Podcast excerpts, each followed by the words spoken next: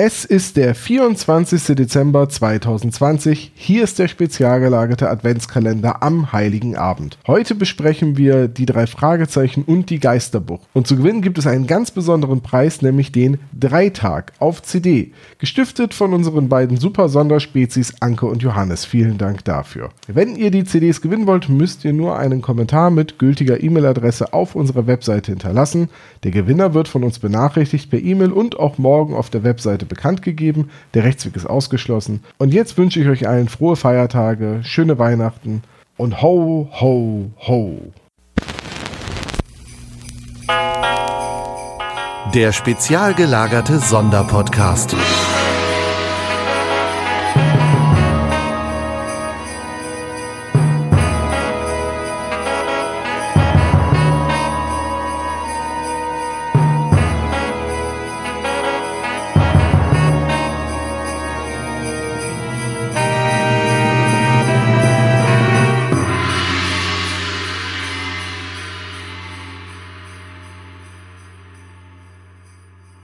Es ist der 24. Dezember 2020. Hier ist der spezial gelagerte Sonderpodcast. Mein Name ist Olaf. Ich begrüße meine beiden Kollegen Sebastian. Servus. Und den Tom. Boah, bin ich froh, wenn das Jahr rum ist. Hi, ihr zwei. Hi. Wir besprechen heute etwas ganz Besonderes, nämlich die Geisterbucht. Teil A. Ganz genau. Teil B machen wir dann nächstes Jahr. Ja, haben wir. Und Teil C im Jahr darauf. Ist, ist einfach ökonomisch. Finde ich gut. Ähm, vor allem erleichtert uns das auch die Arbeit, weil äh, die sind ja alleine schon ganze Hörspiele, die einzelnen Teile. Ich, auch von der Dauer. Ich hatte jetzt auch gerade so ein bisschen Angst, dass Olaf sowas sagt wie, heute ist der 24. Dezember und ihr habt nichts Besseres zu tun, als Podcasts zu hören. ich vermute, dass jetzt gerade die letzten Weihnachtsvorbereitungen laufen bei unseren Spezies zu Hause. Also stell dir das wirklich mal vor, dass es jetzt Leute gibt, die vielleicht das vormittags oder so anmachen unseren Podcast Vermutlich. und dabei irgendwie den Tisch decken oder den Weihnachtsbaum zu Ende schmücken oder die Geschenke rechtrücken. Also es ist ja dieses Jahr sowieso ein etwas komisches Weihnachten mit, mit Corona-Maßnahmen und Abstandsregeln und was nicht allem. Aber allein dieser Gedanke, dass wir am, am, am Heiligen Abend vielleicht bei jemandem laufen, ist irgendwie so, das ist so eine krasse Ehrung. Ja, das finde ich sehr, sehr schön. Und wenn schon alle Abstand halten müssen, wir drei sind auf jeden Fall ganz nah bei euch und äh, ihr könnt uns getrost in eure Ohren stecken. Das ist gar kein Problem. Äh, wir sind nicht ansteckend. Das ist seltsam. äh, aber wir haben diesen Podcast eigentlich schon immer sehr Corona-konform aufgenommen. Also auch vor Ja. Corona. ja. Richtig, ja. Wir sind da sozusagen Trendsetter gewesen, als wir damals vor dreieinhalb Jahren beschlossen haben, Mensch, lass uns mal sowas machen. als ich das erste Mal gehört habe, ich höre ja viele andere Podcasts zu ganz verschiedenen Themen. Und als ich dann gehört habe, ja, wegen Corona müssen wir jetzt an unterschiedlichen Orten aufnehmen, dachte ich mir, ach, holla, na guck. Für uns ist das ja immer schon so gewesen. Ja, ja, das ist allerdings richtig, ja. Aber Freunde, habt ihr denn alle Weihnachtsvorbereitungen abgeschlossen? Seid ihr jetzt ruhigen Gewissens hier am Mikrofon oder gibt es gleich noch Stress am Heiligen Abend? Nee, tatsächlich bin ich immer vor dem 24.12. mit allem fertig, weil das kommt ja jetzt auch nicht so überraschend. Also es ist ja jedes Jahr am selben Datum. So, und deswegen bin ich immer schon vorher fertig und dann äh, gönne ich mir so einen ganz entspannten Tag. Manchmal, muss mal gucken, ob ich das heute auch noch mache, laufe ich dann so einfach durch die Stadt und guck mir an, wie andere in Panik noch versuchen, das letzte Geschenk zu kriegen. Und denk mir, ach, jetzt gemütlichen Kaffee trinken, das ist doch schön. Aber du weißt schon, dass dieses Jahr Heiligabend einen Tag später ist. Ja, aber auch dann bin ich ja schon fertig. Und ganz ehrlich, selbst wenn Weihnachten einen Tag später wäre, die Leute würden es trotzdem nicht auf die Reihe kriegen. Wieso zum Henker ist Weihnachten einen Tag später? Ich verstehe das nicht. Weil es ein Schaltjahr ist. Ach. Oder war. Oh, stimmt, du hast recht. Ja, weil was kann man mehr brauchen von 2020 als noch ein extra Tag? Ich wollte gerade sagen, ich habe irgendwie alles, was im Februar passiert ist, komplett ausgeblendet. Ja, das, man erinnert sich gar nicht mehr daran, ne? Man war draußen. Das fühlt sich ich, an, ne? als wäre das letztes Jahr gewesen. Und man hat sich in den Armen gelegen und solche Sachen, das habe ich ja seit Ewigkeiten nicht mehr gehabt. Februar war ja im Endeffekt wie Sommer, weil das letzte Mal, dass man draußen war, so richtig. Und ja. Ich kann das aber auch total nachvollziehen, dass Servo sagt, er macht sich Heiligabend einen ähm, ruhigen und einen gemütlichen Tag, weil er vorher mit allen Vorbereitungen fertig ist. ich mache mir schon seit Jahren einen sehr gemütlichen Tag an, an, an Weihnachten, weil ich das gar nicht feier. So, so richtig. So. Das ist halt ein Tag, da habe ich frei. Und dafür wird er genutzt, aber so, ähm, ich muss gar nicht viel großartig vorbereiten. Gut, ich verstehe das natürlich. Gerade gerade als Lehrer hat man ja auch sind ja die freien Tage eher spärlich gesät. Ja, das ist halt, Also- du hast ja quasi, wenn du mittags nach Hause kommst, ne, und das war's. Also mehr hast du ja vom Tag auch nicht. Das Ja. stelle ich mir echt stressig vor. Ich habe tatsächlich schon äh, früher eine sehr schöne Tradition mit meinem Kumpel Daniel gehabt äh, und wir haben uns am 23. am späten Nachmittag äh, in der Innenstadt verabredet und haben uns dann dort an einen Glühwein- bzw. Feuerzangenbowlenstand hingestellt und haben die Leute beobachtet, wie sie gestresst durch die Läden durchhuschen und äh, uns war das dann quasi Das ist eine so, wunderschöne, das ist eine wunderschöne Tradition. Das meinte ich ja mit durch die Stadt gehen und den anderen zugucken, wie sie stressig gestresst sind. Ja. Äh, ich würde mich da sofort anschließen, wenn es denn möglich wäre. Ich, äh, wenn ich mich auf die andere Seite stelle, vielleicht auf die andere Seite von dem Glühweinstand, dann könnten wir das ja machen. ja. Ist das so ein typisch deutsches Ding? Ist das so äh, diese klassische Schadenfreude? Nee, ich glaube einfach Leute gucken ist so ein, ist so ein typisches deutsches Ding. Ja, aber nur wenn man Also sie beim zum Beispiel- Falschparken aufschreibt. Nee, aber zum Beispiel, wenn du jetzt frühs gehst jetzt zum Bäcker irgendwie und setzt dich dann da rein am Sonntag und guckst so auf den Marktplatz und Leute gucken halt. Ich sitze doch nicht beim Bäcker und guck Leuten auf dem Marktplatz zu. Ja, das ist halt, weil du ein freudloser kleiner Mann bist. Nein, ich habe einfach Wichtigeres mit meiner Zeit zu tun. Olaf und ich sind noch aus einer Generation, da hat man sowas gemacht. Ach, ich weiß nicht. Das war einfach nur ein, ein, ein, ein schönes Ritual, einfach um nochmal selber runterzukommen, irgendwie so. Weil Ja, genau. man sich kapselt sich davon ab. Also diesen Stress, äh, den habe ich dann nicht mehr gespürt. Mittlerweile ist es dann so, dass äh, wir, also mein Kumpel Dani und ich zusammen vier Kinder ins Rennen äh, bringen. Da ist es dann schon ein bisschen aufregender, aber Das, da hast du, das war aber jetzt geschickt formuliert. Da klingt das fast so, als hättet ihr da voller Arbeitsteilung. Und dabei hat er einfach den dreifachen Stress von dir. ja, das stimmt, ja. Aber ich habe ja noch geschickt. zwei Podcaster, die ich ja auch noch versorgen muss. Ja, ja, man merkt, dass du aus dem Ich- Marketing kommst. Hallo, ich bin schon fast selbstständig. Ja, Freunde, heute reden wir über die Geisterbucht. Folge 150 der drei Fragezeichen, die Jubiläumsfolge Teil A. Ja, Wollen- Raschuras Schatz. Oha, klingt sehr mysteriös. Ähm, mysteriöser tatsächlich als der Gesamttitel Geisterbucht. Also Ja. Ich erinnere mich an die 75, die ja noch gar nicht so lange her ist. Und da haben wir über den Geister Canyon gesprochen. Und irgendwie ist es bei der Benamsung dort irgendwie das Schema F von äh, Ja, Kosmos zu äh, entdecken irgendwie, oder? erstes Buch von Astrid Vollenbruch, die ja auch hier äh, die Autorin ist, war ja auch der Geisterzug. Geister Canyon, Geisterzug, Geisterbucht. Das ist einfach so, Ja. so, so wie bei Family Guy und Stephen King. Geisterlampe. Woo! oh, Moment, Geisterlampe Geisterlampe es könnte ja auch auch, Aladdin ne? sein. Scheiße. ja, ich, ich, ich habe irgendwo auch gelesen, dass die Folge eigentlich einen ganz anderen Titel haben sollte. Und äh, dass der erst sehr kurzfristig geändert wurde in Geisterbucht. Und äh, deswegen dann auch noch Teile der Geschichte umgeschrieben werden mussten, weil quasi das Lektorat gesagt hat, nee, wir nennen das mal, äh, wir nennen das mal nicht äh, so, sondern wir nennen das Geisterbuch. Wartet, ich gucke das nach. Ach, du, ich erinnere mich äh, dunkel dran. Ich glaube, es sollte Blutstein heißen. Ich glaube, das war der Arbeitstitel von Astrid Vollenbruch. Für diesen 150. Ja, okay. Teil. Gut, äh, wie dem auch sei, Geisterbucht oder Blutstein äh, kommt in unserem ersten Teil ja beides nicht vor. Nee. Das wird dann erst nächstes Jahr relevant. Ja. Äh, Es ist jetzt auch, die, die Teilfolge heißt ja jetzt auch nur äh, in Anführungszeichen Scha Rashuras Schatz. Da kann man sich jetzt ja auch, dadurch, dass Rashura ein Kunstwort ist, noch nicht so viel drunter vorstellen. Klingt auf jeden Fall wie eine indische Gottheit, finde ich. Ja, da hast du recht. Also wenn man nur den ersten Teil sich anhört, dann sagt einem das halt wirklich überhaupt nichts. Ähm, ja, aber ich finde es, ist es vielleicht auch mal okay, dass es einfach so mysteriös ist. Also sonst sind es ja meistens generische Begriffe, die verwendet werden. Irgendwie der tote Mönch und äh, die Geisterbucht. Und in dem Fall wird jetzt hier ein echter Name verwendet und dementsprechend kann das doch eigentlich auch mal irgendwie eine Rezeptur sein für die Benamsung einer Drei-Fragezeichen-Folge. Ja, klar.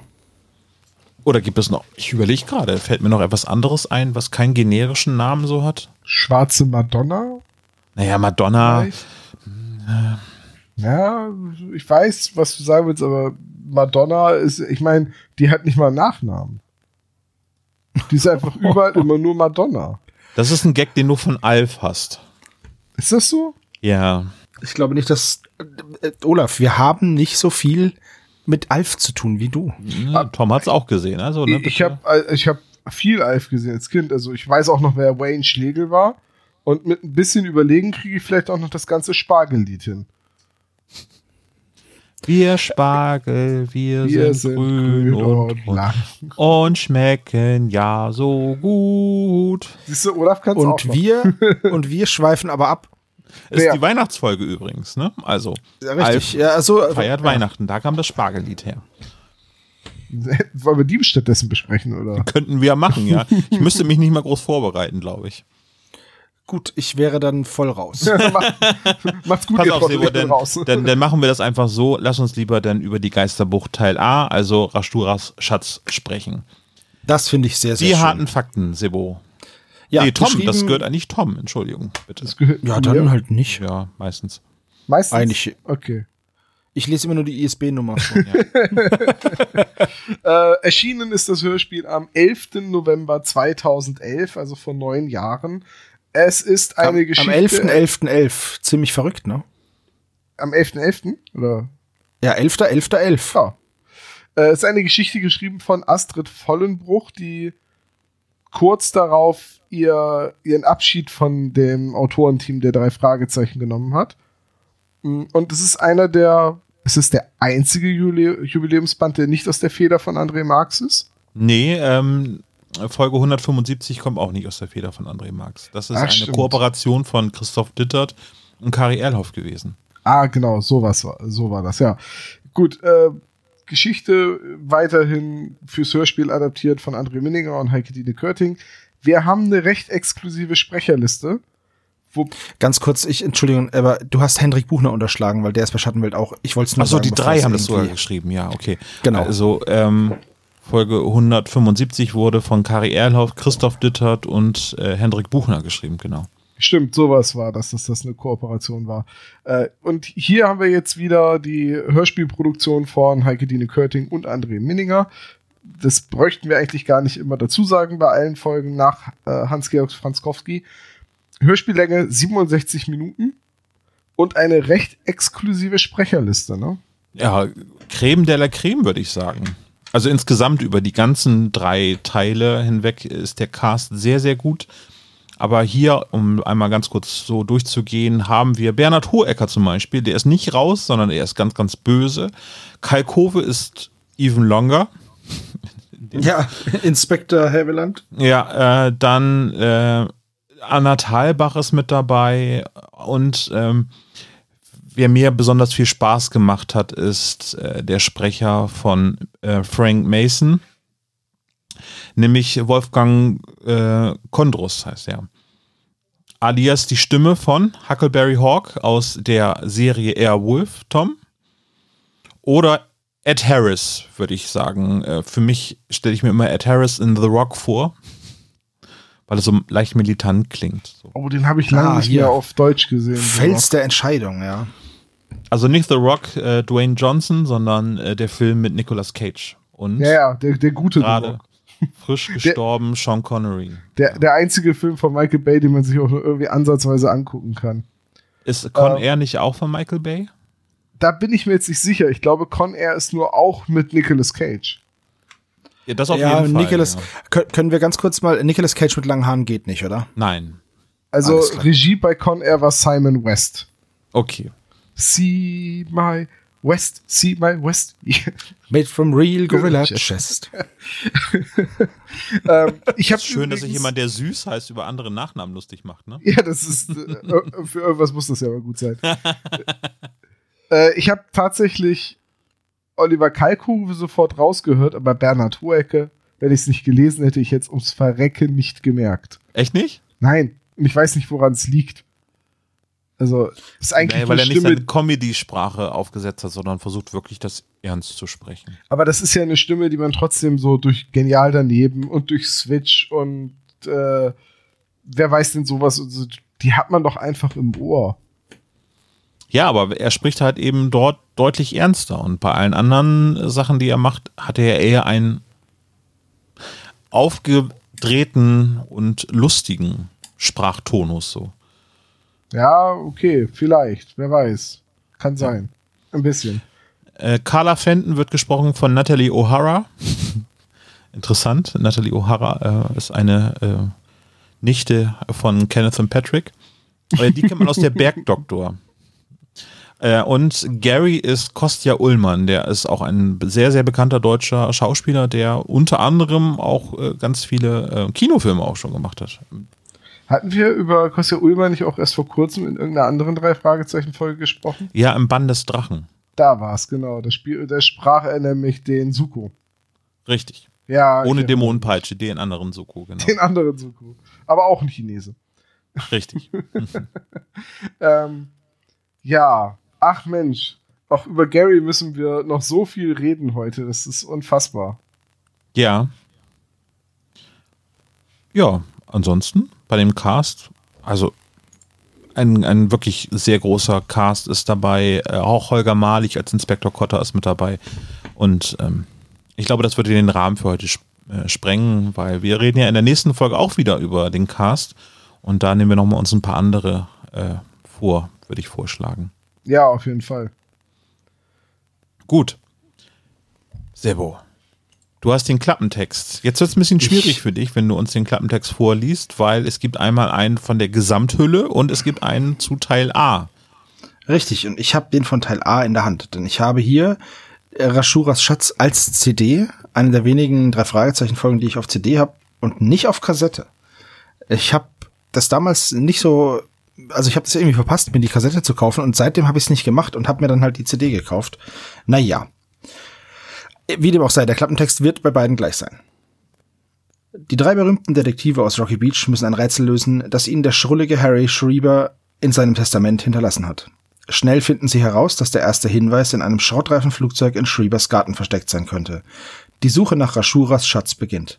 Aber Justus, Peter und Bob sind bei weitem nicht die einzigen, die das Rätsel lösen wollen. Ja. Kurz, knapp, passt. Ja, Ja, finde ich auch. Absolut richtig. Äh, ich hätte Harry Schreiber, aber niemals Schreiber ausgesprochen, so wie er da steht. So ein aber Sch Schreber, so wie, Ja. so wie der Garten. Sch- Harry Schrebergarten. ja, wenn man sich den Garten anschaut, wo das Flugzeug drin steht, hm, Das ist sowieso so eine Sache. Da, da bin ich auch sehr gespannt drauf. ja, Wie, wie wollt ihr es denn haben? Weil ich habe ja vorhin schon gesagt, so, als ich angefangen habe, das Buch zu lesen, dachte ich, oh, das ist aber eins zu eins wie das Hörspiel. Also wollt ihr es an der entsprechenden Stelle haben oder wollt ihr am Ende einmal die volle Packung aber im Buch haben? also ich denke, ich pass denke, auf, wir können das, doch so schön machen, verflechten. Wir, wenn wir jetzt noch drei Jahre brauchen, um das hier durchzusprechen, wollen wir im vierten Jahr dann einfach als Ergänzung zum Heiligabend dann einfach so, was im Buch anders ist, machen. Zwei, Die 2023 reden wir dann nur über das Buch Geisterbucht. Die Kategorie aber im Buch. Gut, ich hab, ihr habt euch entschieden, ich streue das hier so zwischendrin ein. Ja, gut. Ja, würde ich auch sagen. Äh, und dann gleich die erste Information. Astrid Vollenbruch erwähnt, dass Kenneth und Patrick mittlerweile einen eigenen Schrottplatz haben. Auch in Rocky Beach. Das wiederum wird nicht gesagt und vielleicht haben sie den ja auch in Irland, weil in einem anderen Buch an einer anderen Stelle wird ja gesagt, dass sie zurück nach Irland gegangen sind. Könnte Ja, ja, ja, sein. eben. Das eine schließt Aber- das andere nicht aus, ne? Ja, es gibt, glaube ich, auch Schrottplätze in Irland. Viele würden sagen, Dublin. ja, Dublin ist der Schrottplatz von Irland. Nein. Ganz ehrlich, Dublin ist eine wunderschöne Stadt. Ich weiß, ich war schon in Dublin und es war wundervoll. Ich habe das Ja, jetzt aber auch ich liebe nur auch gesagt, weil Irland. Dublin ja den Spitznamen Dirty Old Town trägt. Ja. Oh, die Lieder. Äh, egal. Wir, wir schon wieder, wir schweifen ab. Äh, Begeben wir uns in die erste Szene beim Notar. Sehr schöner Einstieg. Ja, wundervoll und eine Szene, in der äh, von den Sprechern ein Auf und Ab der Gefühle ist für mich, weil man muss Mr. Dempster eigentlich hassen, weil der ist so eklig. Und dann hat man aber die Notarin Carla Fenton dagegen stehen, die einfach total badass ist. Finde ich. Die ist wunderbar. Carla Fenton, super Rolle. Äh, eine Notarin, die ich mir gerne wünschen würde, weil sie abgeklärt, abgezockt und trotzdem noch höflich ist dabei. Ah, ich habe das Ja. so gefeiert, wie sie gesagt hat, ich bin nicht ihr Mädchen und ihr Wille interessiert mich erst, wenn es der letzte ist. Da Genau, das Ja. habe ich mir auch hier aufgeschrieben als Oh ja, bestes die- Zitat überhaupt. Die Frau So hat genau im richtigen Augenblick Eis in den Venen. Hervorragend. So ein, so ein Mic-Drop-Moment ist das irgendwie. War Total geil. Gut. Ja. Gut, ähm, wir greifen vor. Die drei Fragezeichen sind zu einer Testamentseröffnung eingeladen, zusammen mit einem Mr. Dempster und einem Mr. Mason. So. Das ist Harry Schriebers Testamentseröffnung. Wir erfahren, dass der Dempster sein Schwiegersohn ist, dass der Mason sein, ja, was ist das, sein Sekretär, sein Assistent war. Und dass die drei Fragezeichen einen Brief mit Rätsel geerbt haben. So. Das ist im Endeffekt die Handlung dieses ersten, dieser ersten Szene. Genau, es wird so ein bisschen vorgegriffen oder beziehungsweise wird erklärt, warum Mr. Schreiber ihm was vermacht hat, weil er ist ein alter Bekannter von Opa Peck ist. Ja, also Opa Peck, das ist immer so cool, wenn du, wenn du einen alten Charakter hast, wie jetzt diesen Harry Schreiber, der ja verstorben ist, und du brauchst einen Link zu den drei Fragezeichen, ist es immer Opa Peck. Ist es so? ist es immer, Naja, ich, ich, gefühlt ist es so. also die dann auch deutlich älter sind, die dann quasi was vererben können, wenn sie nicht. Die dann halt auch zu alt sind, sind. um, Okay, ja. um Tante Mathilda als Verbindung zu haben, weißt du? ja. Ja, gut. Äh, Be bevor wir darüber hinweggehen, äh, wollte ich an der Stelle sagen, dass im Buch bereits an der Beschreibung, an der äußerlichen Beschreibung von Harry Mason und dem, oh Gott, wie heißt der andere? Miles Dempster. Miles Dempster, dass nur an der Beschreibung von diesen beiden Figuren schon deutlich wird, wer der nette, sympathische ist und wer der ungehobelte Flegel. Ach, ist das etwa so wie bei TKKG, wo die Bösen immer eine Narbe im Gesicht haben? Ja, fast, weil äh, Mason ist halt vornehm gekleidet und halt ein Gentleman durch und durch. Und äh, bei Miles Baxter, nee, wie? Dempster. Miles Dem- Dempster, ja. Wie, wie, Wie Dumpster, nur mit. E. Dempster, ja. Genau. Ähm, der wird halt beschrieben mit äh, unordentlicher Kleidung und er riecht nach einer Mischung aus Schweiß und Zigaretten. Und der ist halt allein deswegen schon so eine sehr unangenehme Gestalt. Und wir machen äh, Leuten jetzt ein Trinkspiel ein. Jedes Mal, wenn Tom sagt Harry oder Perry Mason, müsst ihr ein äh, Eierlikör trinken auf uns, weil der gute Mann heißt Frank Mason. Habe ich, hab ich Harry Mason gesagt? Ja, hast Harry Mason gesagt. Oh, Wir hatten es der- gerade noch das über ist der The Rock. Hauptcharakter aus Silent Hill, ne? Wir hatten es gerade noch über The Rock fällst der Entscheidung und äh, da heißt Sean Connery äh, John Mason. Ja, Oh. aber, und ich glaube, Harry Mason ist der Hauptcharakter aus äh, Silent Hill, oder? Ich, Ich weiß, Silent ich Hill weiß der Hauptcharakter gespielt. aus äh, Red Dead Redemption ist John Marston, das weiß ich.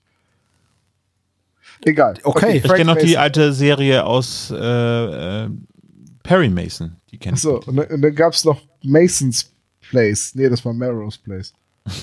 Was passiert hier gerade? Ich weiß es nicht. es Kennt ihr ist doch- Weihnachten. Kennt ihr noch die Kastagnetten?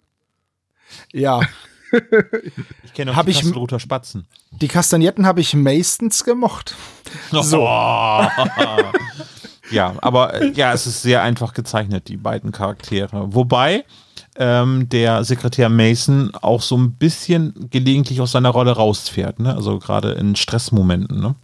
Ja, der, der, der Dempster ist aber einfach auch wirklich in der Szene ein absolutes Ekelpaket. Der ist scheiße zu den drei Fragezeichen, er ist widerlich herablassend zu der ähm, Sekretärin, äh, Sekretärin sag ich schon, zu dem Sekretär Notarin.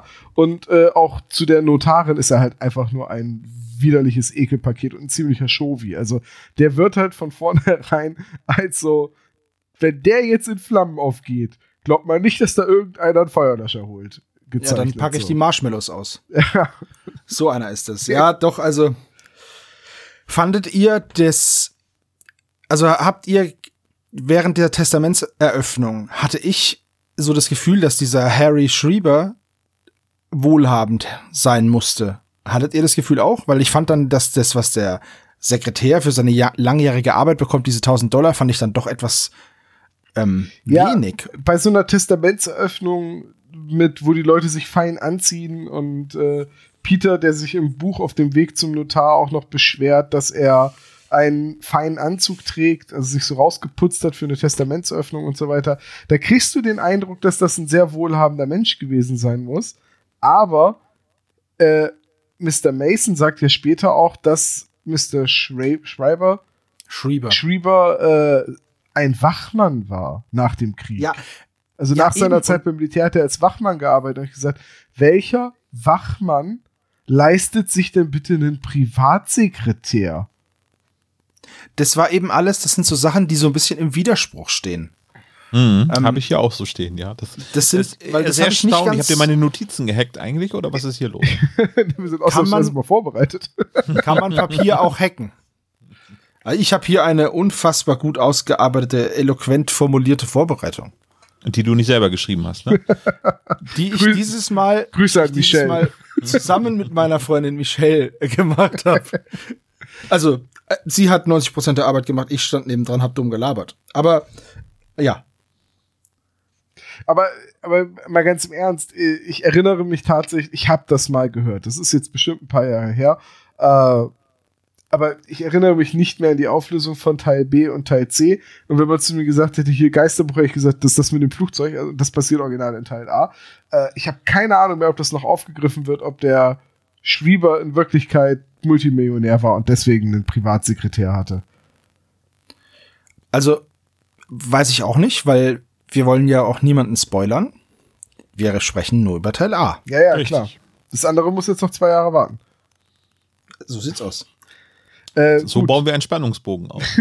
Richtig. Äh, sonst ist jetzt eigentlich, wobei doch, man muss erwähnen, die drei Fragezeichen erben einen Rätseltext, obwohl sie den äh, Verstorbenen gar nicht kannten.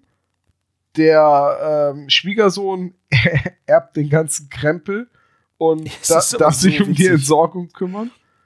Das ist auch sowas, da dachte ich mir, eigentlich voll der coole Plan.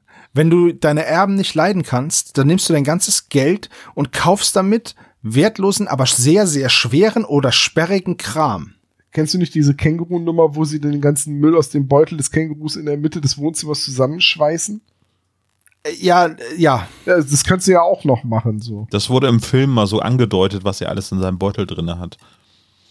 Den Film habe ich nicht gesehen. Ich auch noch Ja, nicht. ich hätte den als Amazon Wochenend-Ausleihaktion für 99 Cent mir ähm, Ah, okay. ausgeliehen und äh, ja, Äh, es geht nichts über die Hörbücher, sag ich mal so. Das, das war mir von vornherein klar.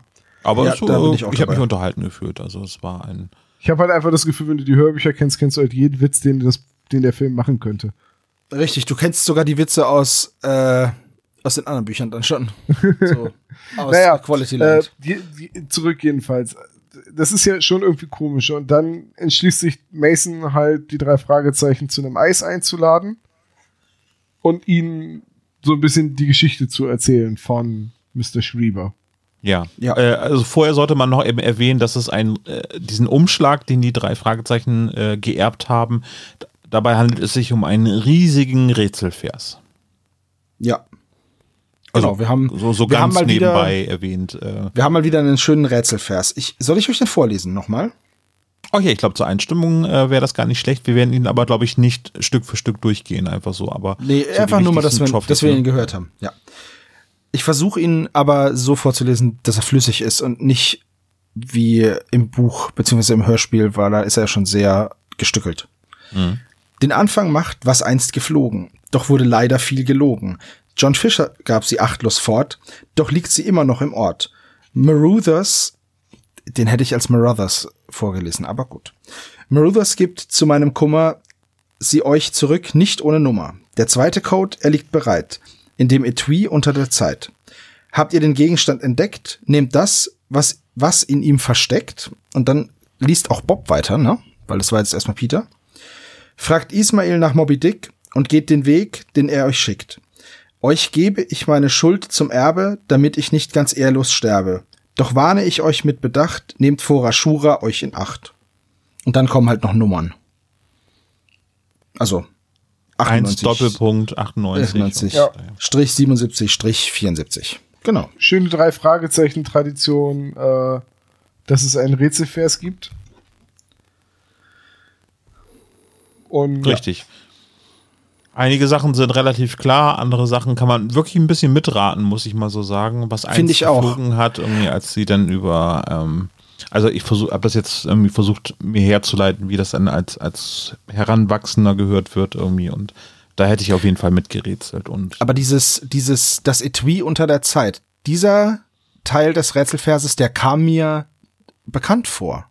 Hatten die schon mal sowas mit, äh, ja klar, im Raum, wo raunt die Ich Zeit? gerade sagen, im Raum, wo raumt die Zeit. unter ja. dem Phonen, genau, ja. Aber sowas, dieses, dieses, dieser Trope ist irgendwie äh, oft benutzt worden mit der Zeit schon, finde ich. Ja, dass eine Uhr Sym äh, Symbol dafür die Zeit ist, ist ja irgendwo auch Ja. naheliegend. Das ist ja auch ein naheliegendes Rätsel. Ähm, ich finde das aber einen ganz, ganz schönen Rätseltext, der halt auch irgendwie schon so, der, der fühlt schon so viele Personen an, so Ishmael und äh, John Fisher. Also da, du, du hörst gleich so viele Namen. Das, du, du hast ja dann so eine schöne Chance, wenn du im, im Hörspiel dann aufpasst und dann taucht der Name Fischer wieder auf, dann kannst du dich noch dran erinnern, Moment, es gab doch einen Fischer in dem Rätseltext. Mhm, richtig. Und auch als dann der Typ auftaucht und sagt, nennt mich Ishmael, was ja irgendwie der letzte Satz aus äh, Moby Dick ist. Ja. Ist richtig. Ist das nicht Okay. irgendwie so, dass man in Moby Dick am Ende erfährt, dass der Ich-Erzähler Ishmael ist? Ich glaube, das erfährt man schon früher. Achso, ja, ich habe Moby Dick nicht gelesen. Also, Ja, ich hab's, das ist schon 100 Mal, 100 Jahre her. Deswegen müsste ich auch wieder mal, was ist eine tolle Geschichte. ja, gut. So, dann, ähm, wie geht's jetzt weiter? Sie, sie treffen sich dann mit Mr. Mason, der den, der, der quasi sagt, ey Jungs, wollt ihr mal ein Flugzeug sehen? Ja, erstmal gehen sie Eis essen, äh, er muss dann los. Die drei Fragezeichen kriegen das Eis spendiert und sie verabreden sich dann eben am nächsten Tag in.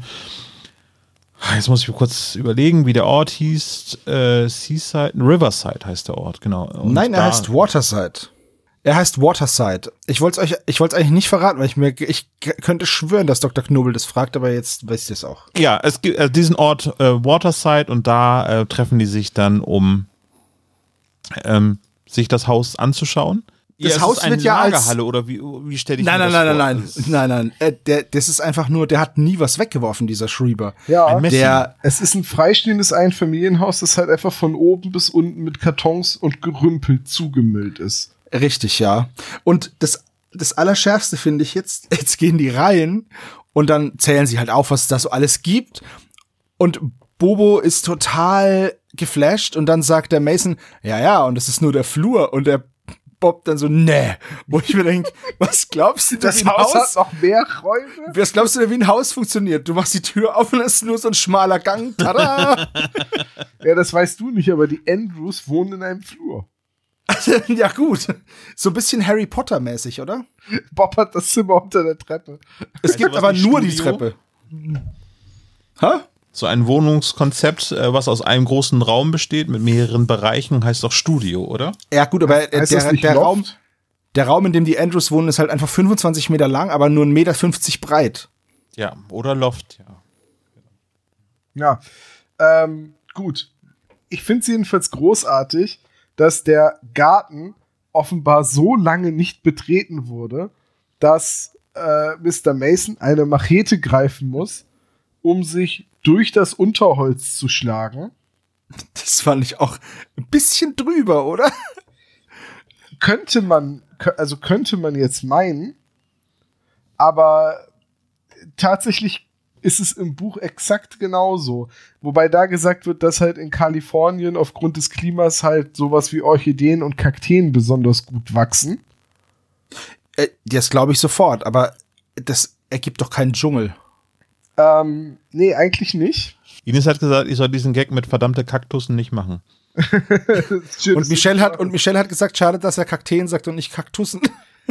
Aber was ist denn das für ein Dschungel, in dem sowohl, äh, also in dem dann halt beides steht? So, so Dschungel, wo man sich mit einer Machete durchschlagen muss und so ein Wüstengewächs wie ein Kaktus. Also ich glaube, ein sehr dichter.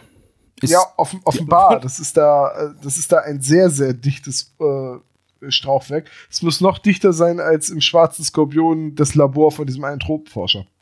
Auf jeden Fall, ja. also, dass das so er erläutert wird, hatte ich erst gedacht, dass das so eine Challenge war, die Astrid Vollenbruch dort verarbeitet hat, weil äh, Machete gerade im Kino lief. Aber da, das, das meinst, deswegen meinst du auch, dass Peter so ängstlich war, als der Mason die Machete gezückt hat? Was Ja, haben genau. Sie vor? Das, Machete mir, textet nicht. Ja, das ist mir, das ist mir aber auch noch, das ist mir aber auch noch nie passiert, dass ich zu jemandem nach Hause gegangen bin, der hat irgendein Werkzeug in die Hand genommen und ich habe mir fast in die Hose gemacht. So, was willst du mit dem Hammer, Olaf? Wo ich, ja, den Nagel da in die, also, weißt du? Hammer Time. Stop!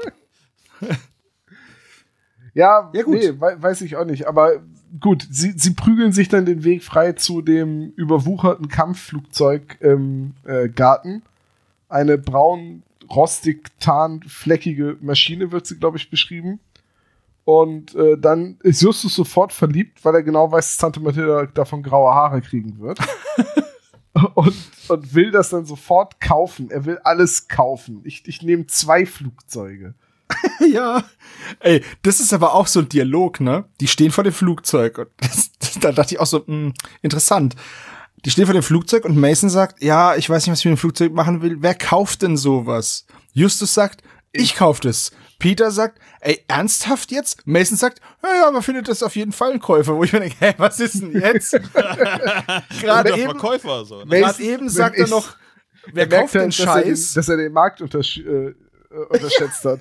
Bei Flugzeugen, das ist halt ein Käufermarkt. Auf jeden Fall. auf jeden Fall. Ja, Justus der kleine Prinz. Ich finde das eine ne schöne Szene, einfach weil, ähm, ja gut, es, es wird jetzt nicht beschrieben im, im Hörspiel, unter welchen Anstrengungen, unter welchen Mühen eigentlich dieses Flugzeug jetzt auf den Schrottplatz gebracht werden muss. Ja, Also, äh, vor allem Mason sagte, er ist gar kein Problem. Er kennt da jemanden, der das Ding da einfach hinbringen kann. Und da Ding muss frage ich mich auch- komplett, komplett frei gemacht werden. Irgendwie so die ganzen Lianen und äh, Kakteen müssen entfernt werden. Und dann mit zwölf Meter, ist es lang, wird es also auch eine ähm, Spannweite von ungefähr zwölf oder mehr Metern haben. Eben. Wie groß ist denn bitte auch dieser Schrottplatz, so dass man das eben bequem dort nein, abstellen nein, nein, kann? nein, nein. Wie groß ist dieser Garten von diesem Einfamilienhaus? Eben. Das, das ist die Frage. Na gut, kennt du doch- darst jetzt hier nicht an deutsche äh, Nein, Gärten denken, Natürlich so, nicht. In sondern den USA ist alles ein bisschen größer. Ja, aber jetzt mal, Jungs, um das Ganze in Perspektive zu setzen. Das ist jetzt ein bisschen aus dem Nähkästchen geplaudert, aber ihr beiden kennt ja die Halle meines Vaters. Ja, ja, da wo die ganzen Flugzeuge drin stehen. Ja, nein, aber die Halle ist halt, die Halle hat eine Grundfläche Ja, von, äh, fünf, nein. von 15 auf 15 Meter. Ja, Ja, aber Hangar ja. wolltest du sagen, heißt das. Ja, oder aber nicht? die Halle ist nur drei Meter kürzer als das Flugzeug und die ist ja riesig. Ja, Ja. ja, ja, ich weiß. Ne? Äh, Ich finde auch, ich bin mir auch bei 12 Metern Länge nicht so richtig sicher, aber äh, also ich meine, wer weiß, vielleicht. Sei es Wichtig drum. ist jetzt noch, wichtig ist jetzt noch, dass im Haus dann noch Geräusche zu vernehmen sind und als sie wieder reinlaufen, sehen sie sofort, aha, in dieser Rumpelkammer von Haus wurde ein Karton mit Modellbauflugzeugen gestohlen, denn das habe ich sofort gesehen. Justus TM. ja, fotografisches Gedächtnis. Darauf wird sich verlassen auf jeden Fall. er, er weiß auch, er weiß auch genau, im, im, im Buch weiß er auch genau, was, welcher Karton da weggekommen ist. Es ist fotografisches Gedächtnis eben. Ah, das ist eine Mustang von Revell im Maßstab 1 zu 72 von 1972. So, ähm, Mit schlechten Klebestellen. Sie haben, Schlecht das, mit Acrylfarbe Sie haben das Flugzeug jetzt ja dann auf dem Schrottplatz und untersuchen es und finden da drin dann relativ schnell diesen Umschlag,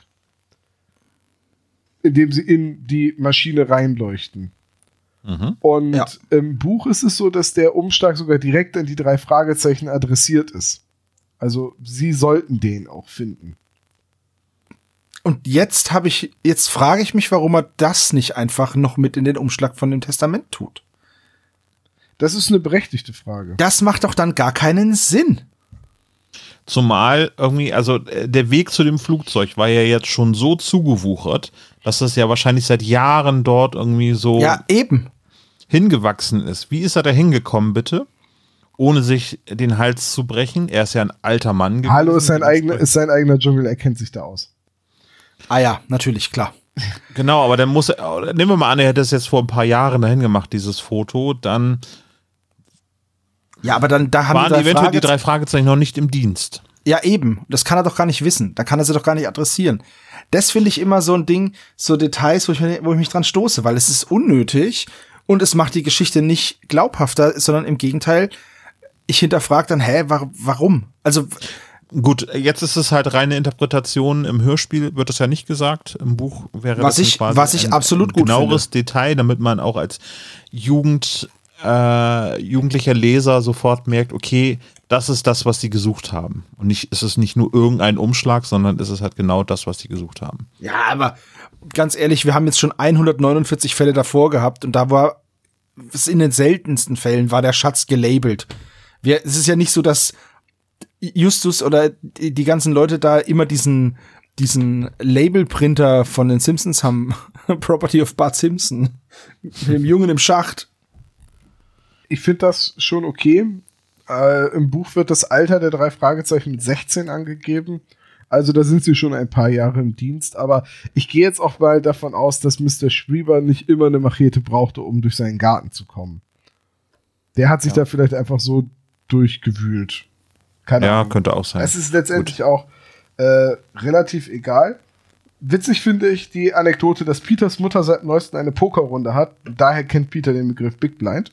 Das finde ich Aber ziemlich gab cool. es nicht gerade ein paar Fälle davor, die Pokerhölle? Ja, aber da ist ja auch Justus in die Pokerhölle gegangen. Ja, aber dann braucht Justus doch keinen Tipp, warum es Big Blind heißt. Vielleicht so. haben, vielleicht haben die da Draw Poker gespielt und nicht äh, Texas Hold'em. Das könnte auch sein, ja. Oder sie haben überhaupt nicht Poker gespielt, sondern Malefiz. Die Malle Man weiß es ja nicht. Die Malefiz-Hölle. Die Spitz, drei pass auf, Hölle. Fragezeichen. In welchem, Hölle. in welchem Film war das denn noch, wo in dieser Casino-Szene am Anfang Rutschbahn und Leiter gespielt wird? Oh, das weiß ich nicht. Das ist irgendeine Mafia-Parodie gewesen. Halt Ist nicht Casino dieses- und Goodfellas und so weiter. Ja, nee. Keine Ahnung. Weiß ich nicht. Ja, ähm, schön finde ich übrigens, dass es bei den drei Fragezeichen im Buch jetzt einen nächtlichen Einbruch auf dem Schrottplatz gibt, wo Justus sich an den ähm, Einbrecher ranschleicht, um ihn zu fotografieren, auf frischer Tat. Und der Angreifer wird dann aber durch Tante Mathilda gewarnt, die nach draußen geht und Justus ruft, weil sie denkt, er macht so viel Krach zu nachtschlafender Stunde. Das klingt so, als wenn dort Klischee-Koeffizientpunkte erfüllt werden sollten. Ja, so ein bisschen, aber der Angreifer, äh, der Angreifer sag ich schon, der, der äh, Einbrecher in, im Hörspiel, würde ich tippen, ist Taylor. Denn ähm, so wie er beschrieben wird mit äh, markantes Kinn, helle Haare, junger Mann, äh, mit irgendwie mit so einem, ähm, wie heißt das, so ein Grübchen im Kinn? Ja. Ja, ähm, das, das ist, glaube ich, Taylor im, im Buch, der da der Einbrecher ist. Ja, Schade- könnte sein. schade, Wobei, wenn man Szene sich Ho. Hohecker dazu vorstellt, dann funktioniert die Be Personenbeschreibung leider gar nicht. so. Witzigerweise funktioniert, wenn man das Buch gelesen hat, die Beschreibung von äh, Kommissar oder Inspector Haviland auch überhaupt nicht auf Oliver Kalkofe, weil man halt sofort an Even Longer denkt. Ja, äh, zerknitterter Trenchcoat irgendwie. Ja, ne? ja, und dabei ist eigentlich in der Darstellung eher so Inspektor äh, Cotter, der unordentliche, unorganisierte Cop mit Humphrey Bogart und äh, Inspektor Havilands Büro ist penibel aufgeräumt mit perfekter US-Fahne in so einem kleinen Wimpelchen auf dem Tisch und alles ist akkurat und ordentlich und die Uniform sitzt und drei Wettertaft. Ja, aber äh, das ist halt, wenn wir uns an den Hörspielsprechern orientieren, ist es natürlich so ein bisschen schwierig auch. Deswegen nehmen sie auch neuerdings Abstand davon, dass sie früh, es gab eine ganze Zeit immer ähm, Abbildung der Sprecher im Booklet. Und, Ja, ja. ähm, Das das habe ich aber zum Beispiel bei den drei Fragezeichen weggelassen, also von den drei Hauptsprechern. Und ähm, es, ich weiß gar nicht, ob das jetzt überhaupt noch verwendet wird. Ich, Ich fand es aber immer cool. Ich Also mich hat es- mich hat cool, es aber nie gestört, es auch als Kind zerstört nicht. dann aber auch die Illusion, ne? Also wenn du denn das so siehst. Naja, also mir war auch als Kind bewusst, dass der, dass der da eine Rolle spricht. Und ich fand es interessant, einfach ein Gesicht zu der Stimme zu haben. Und das mache ich auch heute noch, dass ich mir von Sprechern, wo ich jetzt kein Bild vor Augen habe, das google ich und dann gucke ich nach. Ah, okay, so sieht die Person also aus. Interessant. Das kollidiert aber überhaupt nicht mit meinem, mit der, mit der Sprechrolle jetzt, dass, wenn der jetzt als, als, keine Ahnung, mexikanischer Junge beschrieben wird und es ist aber kein Mexikaner, dann Ja. sehe ich doch nicht trotzdem dann auf einmal irgendwie, also das passiert mir nicht. Ja, ja, ich gucke mir auch immer eure Bilder vorher an, weil ich euch beiden immer verwechsel. Das ist kein Problem. Das ist okay. Gut, sei es drum. So, jetzt kommt Ähm. zum ersten Mal, jetzt haben wir dieses Schwarz-Weiß-Foto mit den drei Männern und der Frau und äh, dieses Cochin Big Blind 1972 hinten drauf, ne? Richtig? So. Und äh, ich habe natürlich war ich mal in Kochi, ist ja selbstverständlich. Ich war auf einem Walk through Kochi und ähm, das ist ja eine Millionenstadt mit 2, Komma irgendwas Millionen Leuten und die ist ja komplett unübersichtlich, die Stadt. Das ist der Wahnsinn. Ähm, einfach mal sich so eine indische Stadt anschauen, ist auch ganz interessant. Hat jetzt nicht viel Mehrwert, was ich hier sage, aber ich finde es ganz interessant, ähm, einfach mal sich das anzuschauen. Hat einen coolen, äh, eine coole Küstenlinie mit so einem coolen Hafenbereich. Kann man sich ja einfach mal beim Hören unseres Podcasts anschauen, weil es einfach ganz cool ausschaut. Okay, also diese Hafenstadt wurde jetzt auch umbenannt. Das fand ich die bescheuertste Umbenennung überhaupt. Man lässt einfach den letzten Buchstaben weg. Fertig. Also Ola, was hältst du davon? Ach, Sepp, ich weiß auch nicht. Bei Tom Das- ist doof. Ja, da- ich wollte gerade sagen, das Spiel ist ein blödes Spiel. Ich will nicht cool sein. Das ist too much, würde ich sagen. So, jetzt So. taucht Gary auf. Ja. Also, ich möchte jetzt über Gary reden. Gary äh, sch- stiehlt, äh, stiehlt das Foto. Vor allem kennt Gary sich perfekt mit Flugzeugen aus und Mhm. weiß sofort, dass das eine Douglas Skyrider ist. Ja. Das ist keine Douglas Skyrider. Auf dem Bild. Nein, das ist, es gibt keine Douglas Skyrider. Es gibt die Douglas Sky Raider mit AI. Das ist richtig, ja. die Douglas A1, das Kampfflugzeug, das 46 entwickelt wurde und dann tatsächlich bis in die 70er verwendet wurde. Ich finde, das kommt dem Bild aber ganz äh, recht nah. Das ist auch definitiv eine Douglas-Maschine auf dem Bild, aber sie heißt halt nicht Skyrider. Ich, was ich ganz interessant finde, ist, der Experte da diesen Fehler. Wahrscheinlich heißt sie jetzt Sky Twix. oh Mann. Aber Sky Twix ist doch ein Doppeldecker, Olaf. Es sind zwei Flugzeuge hintereinander. Ich finde Ja, es die viel beiden Tragflächen interessanter. werden in zwei unterschiedlichen Fabriken hergestellt.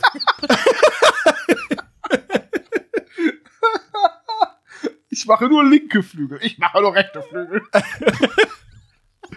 Ah, sehr schön. Äh, Hat euch, ist euch eigentlich schon mal aufgefallen, dass auf dem Cover die Bombe noch unter dem Flugzeug hängt? ja, Ist das, ist das eine Bombe oder ist das der Tank? Nein, nein. Also, wenn man sich das Bild von den Douglas-Maschinen unten drunter auch mal anschaut, ähm, da hängen halt viele Bomben drunter und sonst ist da nichts an den Tragflächen. Da ist kein Tank. Der ist nicht unter der Tragfläche. Da- Du konntest aber bei Flugzeugen, also es wurde auch in der Zeit noch gemacht, da konntest du da einen Zusatztank anbringen. Das mag sein, aber der ist nicht da. Nein. also, für mich ist es eine Bombe. Ja, ich bin mir nicht sicher. Ich meine, dass das, das auch, die, Bombe muss natürlich, beziehungsweise der Tank muss ja auch aerodynamisch sein und deswegen ist der halt auch so, äh, so spitz zulaufend und man könnte denken, dass es eine Bombe ist. Ich meine aber, dass es ein Tank ist, aber wir haben bestimmt irgendeinen ähm, Flugzeugexperten. Wo- World of. Warplanes Spieler oder so äh, in der Community, der uns das erklären kann. Ich spiele tatsächlich World of Warplanes. ähm, also ich habe halt die Bilder, die ich ohne Bombe von der Douglas Sky Raider gesehen habe, die, da ist das Flugzeug unten drunter halt glatt. Also da ist nichts drunter außer dem Fahrwerk zum Ausfahren. Aber Ja. gut. Du, vielleicht hat der Schwieber das damals gekauft und hat gesagt, pass auf, ich leg noch 200 drauf und dafür geben sie mir aber die Bombe mit. Und der Typ hat Bombe gesagt, bleibt dran. Bom- Bombe bleibt dran. Ja, ist ein Deal, dann müssen wir die nicht entsorgen. Also Justus ist jetzt im Besitz einer 1A Flugzeugbombe. Ja, in den USA gehst du halt einmal und lässt halt in deinem Waffenschein noch ergänzen 20 Tonnen Bombe oder so. ist Kalifornien kein Problem, sehr liberales Waffenrecht. Ist, ein, ist das ein Open, äh, Open Carry State vielleicht? Also darf er die Bombe sogar mitnehmen? so eine Bombe. Was haben Sie So ein Bollerwagen. Auf so einem Bollerwagen hinter sich hergezogen. Sicherheit ist das hier.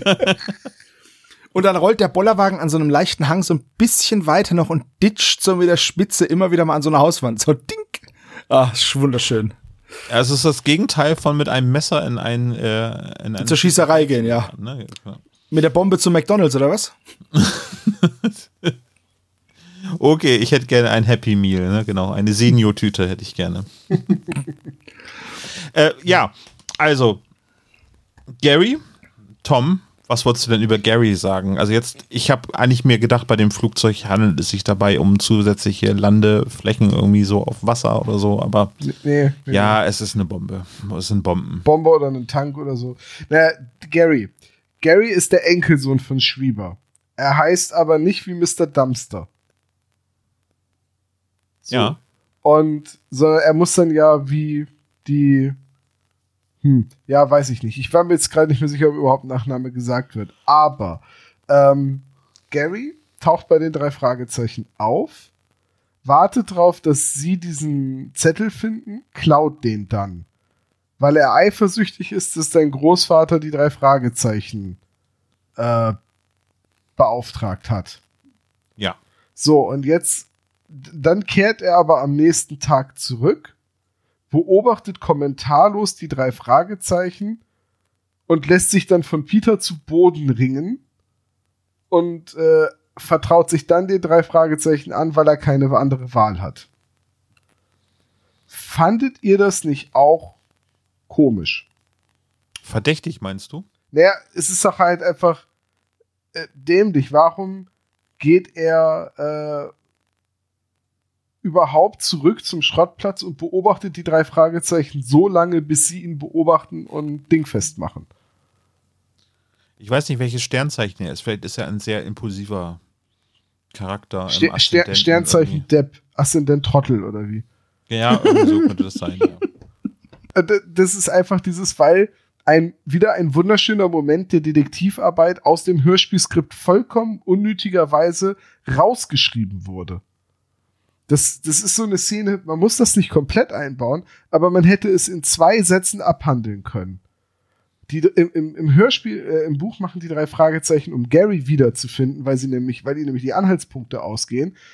Da kam ja, also wir haben vergessen, dass der falsche Polizist Taylor noch ankam und sich von Justus die, äh, das Foto hat geben lassen. Und Nee, dann- das kommt erst später. Ach, das kommt erst später, kommt, Äh, einmal im Mason kommt noch mal das Mason-Intermezzo. Ja, ja, ja, genau, so. Äh, und denn, aber sie lassen sich halt, ähm, also sie lassen sich den Zettel klauen und irgendwann beschließen sie ja, also im, im Buch beschließen sie, dass sie Gary wiederfinden müssen, weil das eine heiße Spur ist. Der hat ja immerhin den Zettel geklaut, den wollen sie sich zurückholen.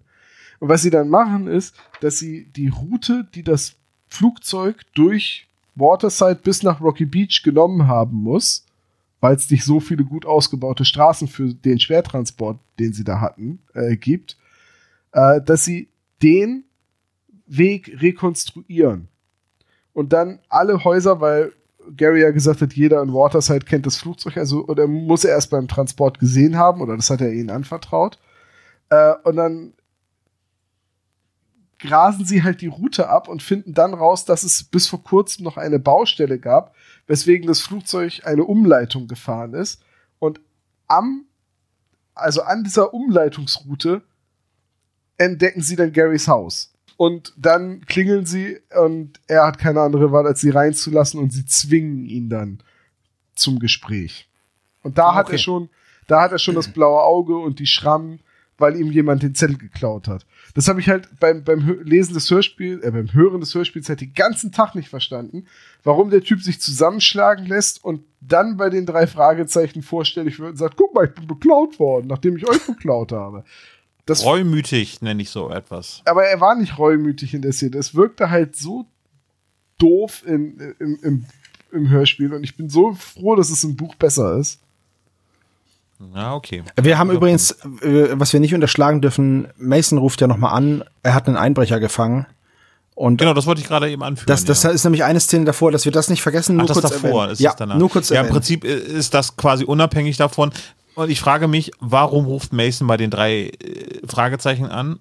Ja, das ist eine gute Frage. Vor allem auch hier wieder der Dialog eher ungeschickt gelöst, weil Mason keucht und arbeitet und stöhnt und Justus ist halt einfach so, ach, hallo, ähm, Herr Mason, und wie sieht's denn aus? Äh, Bock auf Kino nachher oder so? Das ist doch einfach, das ist doch einfach der Situation nicht angepasst. Und äh, Ja, aber es klingt, das, Telefonat klingt zu Anfang so, als wenn Mason gerade auf dem Pott sitzen würde. auch dann ist die Frage nicht angebracht. so. Hallo! Hier ist Mason. Ja, also vor allem dann stellt er sich auch noch mal vor. Die haben sich einen Tag vorher gesehen. So, Ja. Ach so, ja, äh, der Sekretär, richtig? Der Sekretär von Mr. Schrieber. Mr. Schrieber, Mr. Schrieber. Sagt da mir gar klingelt irgendwas. so, auf dem Hof Ja, steht einfach so ein Szene, aber- Riesenflugzeug, aber gut. Naja, egal. Also den Einstieg nicht ganz gelungen, aber das Telefonat hatte mich dann am Ende doch dann, als er dann sagt, oh, hier ist noch jemand. Und dann äh, gibt es eben halt eine äh, unterbrochene Telefonverbindung. Die eilen zur Hilfe. Äh, er wurde überfallen, zusammengeschlagen, liegt jetzt im Krankenhaus. genau. Ja, ja, Moment. Ähm, das ist übrigens, dieses Telefonat ist eins zu eins wie im Buch. Im Buch Ja, wird nix. nur nicht dazu gesagt, dass Mr. Mason so klingt, als würde er gerade versuchen, eine 200 Kilo Steinkugel die Treppe hochzurollen. Na, okay. Ja. Aber das ist dann, ja, wobei im Prinzip ist es geschauspielert irgendwie, so dass er eben gerade auf einem Verbrecher sitzt. Also auf einem Einbrecher. Ja, aber das, aber ich gebe Sebo da vollkommen recht, dass das total komisch ist, dass Justus sie fragt, Mr. Mason, was ist bei Ihnen los? Sie, sie klingen so, als würden sie versuchen, eine 300 Kilogramm Steinkugel die Treppe hochzurollen. Es sind 400. Ich sitze hier auf einem Einbrecher, der sich so ein bisschen wehrt. Oh, da ist noch einer. Mist. oh mein Gott, äh, ich kann mich nicht auf beide setzen. Ja. Gut, also dann kommen Genau. sie hin, ein Bücherregal liegt auf Mr. Mason, er muss ins Krankenhaus. Polizist, der eben die Sachen aufnimmt, ist eben Oliver Kalkofe. Kalkofe. Ja. Und ähm, finde ich ganz, ganz großartig, dass er mitmacht bei den drei Fragezeichen. Habe ich sehr schön gefunden. Inspektor, wie heißt der? Haviland, ne? Ja. Ja, ähm, er nimmt die Sachen von den drei Fragezeichen auf, dann kommt es, ähm, der Krankenhausbesuch kommt dann deutlich später. Naja, es kommt jetzt kommt, nach dieser- Jetzt kommt erstmal diese Gary-Geschichte Genau, und, und dann kommt danach- auch Taylor noch, ne? Ja. Jetzt kommt erstmal das Krankenhaus. Nicht, nicht alles durcheinander bringen. Jetzt kommt das Krankenhaus. Jetzt fahren die drei ins Krankenhaus zu Mr. Mason. Und er schildert jetzt eben nochmal den Einbruch, wie das alles abgelaufen ist. Hier taucht auch Rashura nochmal auf. Ne? Der Einbrecher hat es nämlich wohl gerufen. Grüße von Rashura. Und äh, es kommt jetzt auch eine Krankenschwester, die ihm ein Medikament verabreicht, nachdem Mr. Mason dann zusammenbricht. Und das finde ich eine total, wenn man sich das mal überlegt, eine sehr, sehr gruselige Szene. Ja, sehr. Äh, das ist äh, Angelika, heißt sie laut Booklet, und das müsste Anna Thalbach dann sein. Ja. Natürlich haben wir wieder den schönen Europa-Geräuscheteppich mit äh, Schwester, Schwester Michaela, Michaela. besonders laut diesmal. Es ist Genau. nicht nur ein Hintergrundgeräusch, sondern es ist wirklich dann auch so, die, die Szene fadet mit Schwester Michaela, Telefon. Ja. Man hat so das- man hat so das Gefühl, Hörst du, äh, Ist so ein bisschen Fanservice nochmal in der 150. So diesen. Ja, das äh, gut, dass du das ansprichst, weil es gibt an diversen Stellen Fanservice-Geschichten, weil zum Beispiel ähm, in der Szene, ähm, Moment, wer fährt den Mustang? Ismail. Ja. Der kommt ja später dann drinne. Dann fährt er ja mit seinem Sch- Mustang, verlässt er ja die drei Fragezeichen sehr, sehr schnell und das ist ein Geräusch, was sehr, sehr lange nicht mehr in dem Hörspiel zu hören worden ist. Also das erinnert Eins, euch, das ist wirklich dieser, dieser ne, aufheulende Motor Mhm. also ein, und weg ist er. Ich hab's, Eins muss direkt, ich- ich hab's direkt im Ohr. Ich kann das Täuschen echt nachmachen. und ich Ich war dachte, wieder du hättest es über dein, über dein äh, Mischpult abgespielt. und ich war jetzt wieder bei Mr. Mason und dem Pod, aber egal. äh, habt ihr mi- mit der Musik, ne? Das war ja Mhm. die Musik auch aus der Folge 100 Toteninsel. Und die wird ja sonst, korrigiert mich, wenn ich falsch liege, nicht oft verwendet. Diese bedrohliche Das, das, Musik. ja, und es wird gepfiffen auch, ne? Also es Ja, genau. Ein Modell, wo es dann so. Meinst du, die meinst du, ne? Ja, Die- und ich finde aber, die Musik hat mich immer ein bisschen rausgerissen.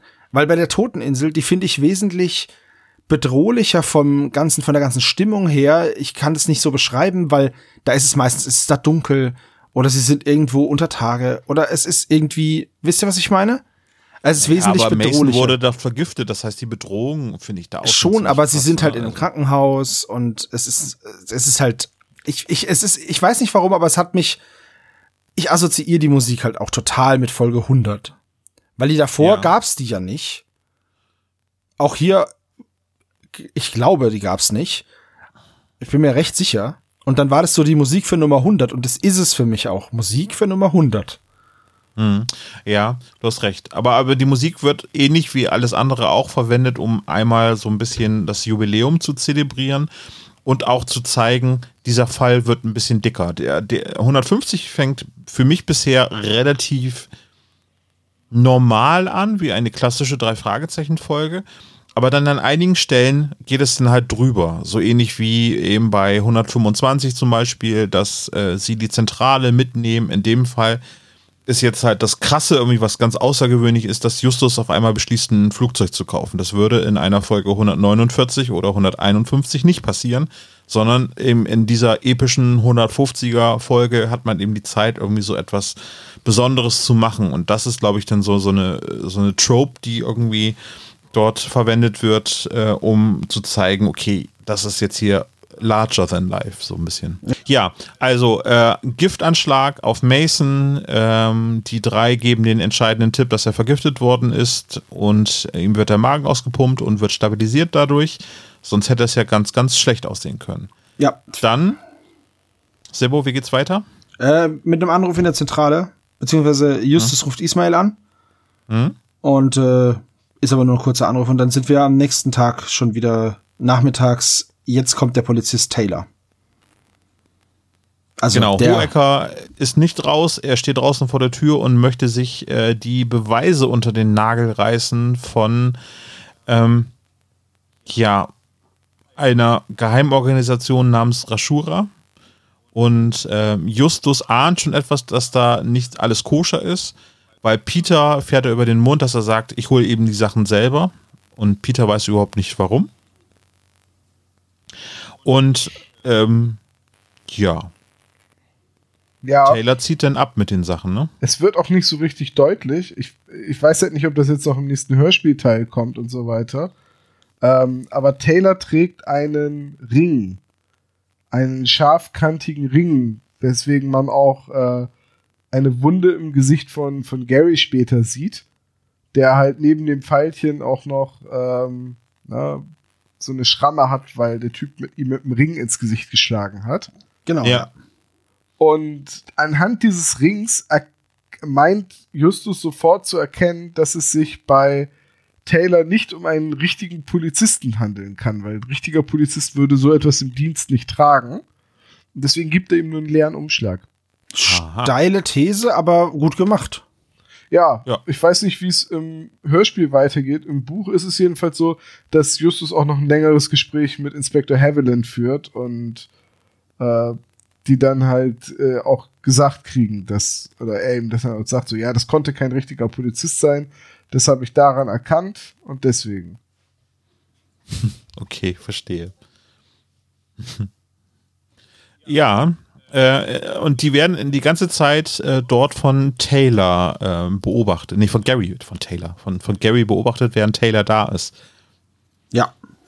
Weil äh, Taylor zieht von dann und dann ähm, stellen sie fest, dass sie beobachtet werden und Peter soll sich ranschleichen, während Justus und Bob ein Gespräch fingieren, damit äh, Gary nichts ahnt. Genau. Und da ist Bob mal der langsamste Detektiv aller Zeiten. Also, weil der schnallt überhaupt nicht, was da los ist. Das Einzige, was ich vermutet habe, ist eine Textpassage, und da muss Tom mal eben kurz sagen, ob die im Buch auch stattfindet. Äh, als Justus dann nämlich anfängt, irgendwie über Kirschkuchen zu sprechen, dann sagt Bob, hä, wieso Kirschkuchen? Und dann sagt Justus, das sind nur Worte. Mhm. Ich weiß, welche Szene du meinst. Ja, und nur Worte, das ist ja die Hitsingle von Jens Wawracek und Andreas Fröhlich Worte, aus der Live- Worte, und Ticking-Geschichte. Richtig. Das ist so super. Ist das eine Anspielung darauf, darauf oder ist das, ich kann mir das nicht anders erklären. Es ist eine Anspielung drauf, aber wenn, es ist eine, die André Meninger eingebaut hat. Denn dadurch, dass diese ganze Szene, wo Gary die beobachtet, im Buch nicht stattfindet, weil sie Gary ja erst wiederfinden müssen, kann, ja. kann die Szene äh, gar nicht. Ja, du hast recht. Ja. ja. Das hätte ich auch selber mir erschließen ja, können. Das war, äh, naja, ähm, also Gary erklärt sich dann, dass das alles okay ist, was er gemacht hat und jetzt ein schlechtes Gewissen hat, aber das sagt er nicht so richtig. nö, nö, ich habe das einfach geklaut. Ja, okay. Ja, jetzt wurde ich zusammengeschlagen. Gary hm. ist halt in dieser Folge der nervige Sidekick vierte Detektiv. So ein bisschen schon, ja. Boah, das hat sich, fühlt sich bisher noch nicht so an. Nee, aber das kommt garantiert noch. Ja, ja, ja. So, was jetzt, was wir jetzt haben, ist halt, äh, dass es eine Quittung war von der Pfandleihe von Maruthers oder Maruthers äh, aus Waterside. Mit der Nummer hm, 7408. Irgendwas. No? Ja. So. Und da fahren sie jetzt dann hin. Genau. Und äh, auch hier wieder ein kleiner Unterschied. Taylor spuckt den drei Fragezeichen deutlich mehr in die Suppe und ruft die Frau quasi schon vorher an, beziehungsweise er fährt ja vorher hin, äh, um, um, die, äh, um, das, um das auszulösen, diesen Pfandgutschein. Und er warnt die Mrs. Marauders davor, dass die drei Fragezeichen auftauchen werden. Maruthers heißt Maruthers, ja. Er sagt ihr jedenfalls, ähm, das sind keine echten Detektive, die werden vorgeben, Detektive zu sein, die planen sie auszurauben. Und deswegen, als sie da im Buch ankommen, ähm, sagt die Maruthers nur, dass sie quasi mit einer Schrotflinte durch die Tür schon auf sie zielt. Die ist sehr rüstig und wehrhaft. Und ein bisschen trigger-happy. Amerika. America. Amerika. Ja, die ist jedenfalls, sie hat jedenfalls eine ganz andere Grundhaltung und dann muss Justus erst äh, den Junior-Detektivausweis der Polizeidirektion von Rocky Beach hervorzaubern und mit Engelzungen auf sie einreden und dann geht sie ins Haus und ruft bei Inspektor Cotter an und äh, Cotter spricht dann ähm, äh, spricht sich dann für sie aus und dann kommt sie wieder raus und sagt, ich habe mit einem Polizisten geredet und er sagt, ihr sollt mir den Namen eines berühmten Meisterdiebes sagen, damit er weiß, dass ihr wirklich ihr seid. Und Peter, Eugenie. Ah, gut, ihr seid's wirklich. so geil, oder? Da hat Astrid Vollbruch halt mal so richtig schöne Anspielungen auf alte Folgen eingebaut. äh, Das ist- das ist schon ab sehr da geil. ist sie zwar irgendwie immer noch ablehnend, aber mehr so äh, verschroben ablehnend, weil sie geht dann ins Haus, um, um den Zettel zu suchen oder das, die Adresse von dem Sammler aufzuschreiben und lässt die drei Fragezeichen dann irgendwie fünf Minuten vor der verschlossenen Tür stehen und kommt dann wieder raus und erzählt ihnen dann, dass gerade in den Nachrichten gesagt wurde, dass ein erhöhtes Brand, äh, eine erhöhte Brandgefahr besteht.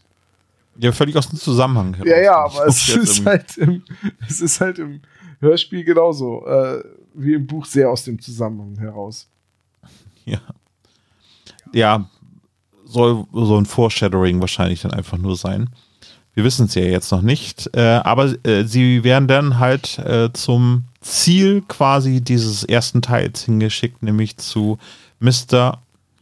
Czepchewski. Sepchewski? Ja, So heißt er. Sepchewski. Zabowski oder so. Schubowski. Wolowitz. die Namen sind in diesem äh, in dieser Episode echt so ein bisschen hui. ja, besonders kompliziert. Einfach nur ein bisschen, äh, naja. Ja, sei es drum. Äh, der ist auf jeden Fall, äh, nimmt die ähm, drei sehr, ich würde jetzt sagen, unfreundlich in Empfang. Sie erklären sich ja ganz kurz, worum es geht und ähm, er, verja er verjagt sie ja im Prinzip eigentlich schon wieder und äh, die drei äh, beschließen aber, ähm, trotz des angekündigten Diebstahls, ähm, dass er sich selber zu schützen weiß und die drei Jungs sagen, dann bleiben wir halt in der Nähe des Hauses und beobachten das Ganze. Ja, eigentlich super easy Lösung. Ja, so alles da, wo sie uns nicht äh, aufgrund von Hausfriedensbruch verjagen können, bleiben wir dann halt eben äh, und kiebitzen. Und äh, so passiert es dann auch. Ähm, äh, Mr. Sapchewski bekommt Besuch von Taylor. Ähm, die drei Detektive beobachten das und Chapsev Chap Sapchewski ähm, ruft dann einfach in die Dunkelheit hinaus, dass die drei Jungs sich doch bitte trollen sollten, weil ah, ja, äh, das ist auch so. mm. so man denkt, äh, ja, Ja, aber Taylor meint ja dann, naja, die sind wohl doch nicht mehr da. genau, ja. Taylor zieht dann von dann und ähm, Peter wird weggeschickt. Warum wird er weggeschickt? Weil er also die drei Jungs, das ist ja immer das Beste, was den drei Fragezeichen passieren kann. Sie teilen sich auf, dann passiert meistens nichts Schlimmes. Ja, Das ist eine gute Idee. Das ist wie im Horrorfilm nach oben gehen und zu rufen, Was- hallo? Warum wird Peter denn weggeschickt? Der soll irgendwie, ach so, der soll Cotter Bescheid sagen, dass der falsche Detektiv Taylor, äh, Der fa- der weil, falsche Polizist. Äh, ja, ja, genau, der falsche Polizist, kann ja auch Detective Taylor sein, ähm, wohl entdeckt worden ist von denen, weil, das haben wir vergessen zu erwähnen, Cotter hat zwischendurch einmal kurz angerufen, als kleiner Auftritt von Inspektor Cotter, ähm, um zu sagen, dass Taylor wohl kein Polizist ist, kein echter Polizist. ja, genau. Ja. Also so kam das denn zustande. Peter geht weg. Ähm, was macht Bob? Bob entfernt sich von. Ah nee, Bob ist nicht zu sehen, ne? Warte mal eben. Das bringt gerade total durcheinander, Ja. oder? Bei welcher Szene, Hilft mir bei auch welcher, keiner, ne? Bei welcher Szene bist du denn? Ich, ich versuche Am Ende, am Ende. ich versuch hier gerade pa panisch meine Aufzeichnung durchzugehen. Ich mir, hä? Was? Wo? Ja, du bist am Ende. Peter, äh, Bob macht ein Ablenkungsmanöver, damit Peter einen Peilsender an das Auto von den falschen Polizisten Ja. anbringen kann. ah, stimmt. Äh, Ja, und Bob wird dann weggeschickt von Justus und Justus will Peter suchen. So war genau. es, genau. Peter ist dann weg. Bob verfolgt den Peilsender. Und ähm, Justus wird gebeten, richte mal den Lappen. Riecht es nach Chloroform? oh, irgendwie riecht es hier nach Chloroform.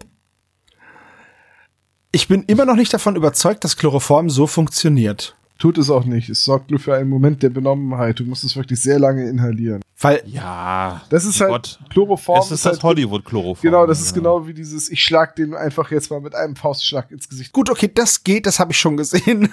Ja, das geht, aber es ist halt, ne, dass, dass Leute ständig K.O. geschlagen werden und kurz darauf wieder wach werden. Das geht ihm wieder genauso gut. Ein bisschen Kopfweh. Ja, richtig, genau. Das ist nämlich auch das mit K.O. gehen und so. Das darf man gar nicht so auf die leichte Schulter nehmen. Aber na ja, nun. Vor allem nicht so lange, wie manche Leute immer K.O. sind. Absolut richtig, aber, ja. ähm, sei es drum. Ist eigentlich egal. Je- Jetzt kommt, das ist jetzt eine massive Änderung zum Buch. Die Geschichte geht im Buch eigentlich noch weiter. Bob verfolgt nämlich die beiden äh, Typen zu ihrem Unterschlupf, wo sich Spoiler Taylor mit einem Mr. Fischer trifft. Äh, Justus hat noch diese Szene, wo er im Polizeirevier sich mit Mr. Haviland unterhält und dann mit Curtis Fischer, dem Sohn des Bürgermeisters, äh, redet, weil quasi Gegenüberstellung und der muss dann freigelassen werden, weil, weil Justus ihn nicht als den Täter erkennt. Und äh, es, ist, es ist absurd, aber Justus und Peter werden da beide betäubt und gefangen genommen und zurückgelassen. Und dann, nachdem sie äh, den Uhrensammler weggelockt haben und das Haus durchsucht haben, fangen sie danach an und zünden das Haus an. Ist auch eine So. Möglichkeit. Das, das brennt dann einfach ab und Justus und Peter, die ja mit ge gefesselten Händen und ohne Auto da sind, weil das Auto von Mr. Mason verschwindet dann auch. Ähm, nee, das, Hau- äh, das Auto von äh, hier, wie heißt der, Sabowski? Maskowski? Sab, Sabko, S- Sabchewski. Schlampowski, so heißt er wahrscheinlich. Sobczewski. So, Glotzkowski. Mike Ge- Glotzkowski. Äh, das wird sein. Ähm, jedenfalls, das Auto ist dann auch weg und dann fehlt ihnen die Fluchtmöglichkeit und sie haben gefesselte Hände.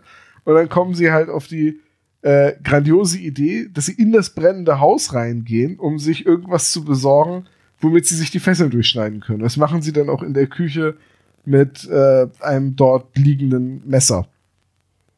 Und äh, da, da taucht Peter beschreibt doch, dass er einen Dämon gesehen hätte, Rashura, und dann finden sie noch eine Holzmaske, die diese Totengöttin Kali darstellt.